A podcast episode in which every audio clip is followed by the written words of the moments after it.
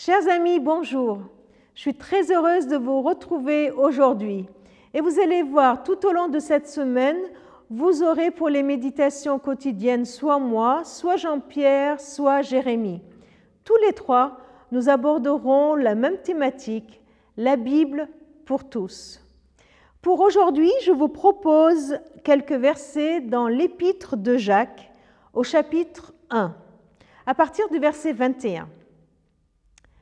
Accueillez avec humilité la parole que Dieu plante dans votre cœur. Elle a le pouvoir de vous sauver.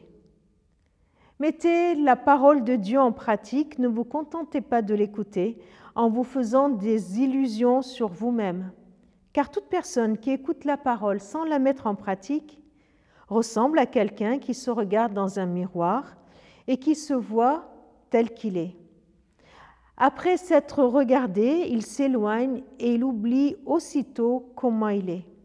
En revanche, la personne qui se penche attentivement sur la loi parfaite, celle qui rend libre, y reste attachée. Elle la met en pratique sans se contenter de l'écouter pour l'oublier ensuite. Eh bien, cette personne sera heureuse dans tout ce qu'elle fait. Un texte très riche qui nous parle de cette parole qui est si importante pour chacun.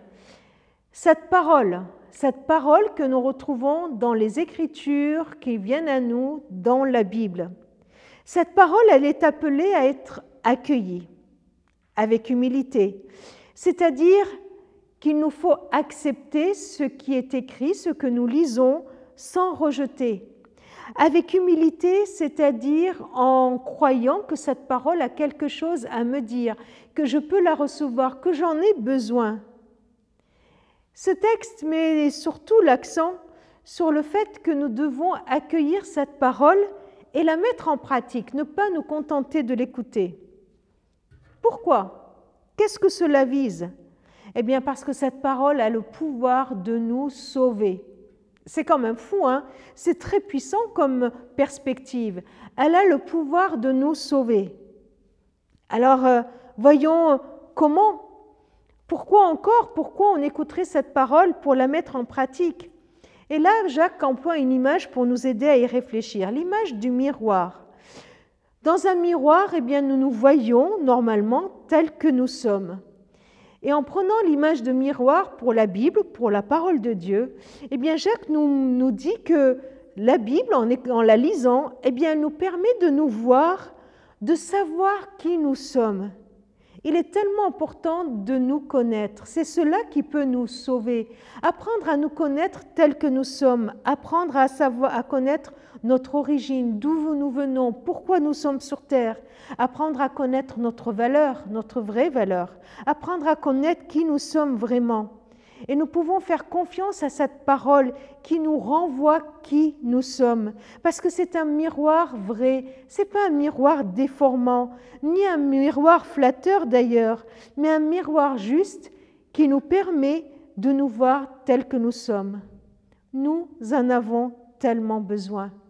Mais nous ne devons pas nous tromper de miroir, en trouver, en chercher ailleurs. Nous avons tous besoin de miroirs et parfois nous cherchons à savoir qui nous sommes dans le regard de nos parents, de nos enfants, de nos amis, de nos collègues de travail. Ce texte de Jacques nous propose d'aller plonger nos regards dans le miroir qu'est la parole de Dieu pour nous apprendre à nous connaître. Comment?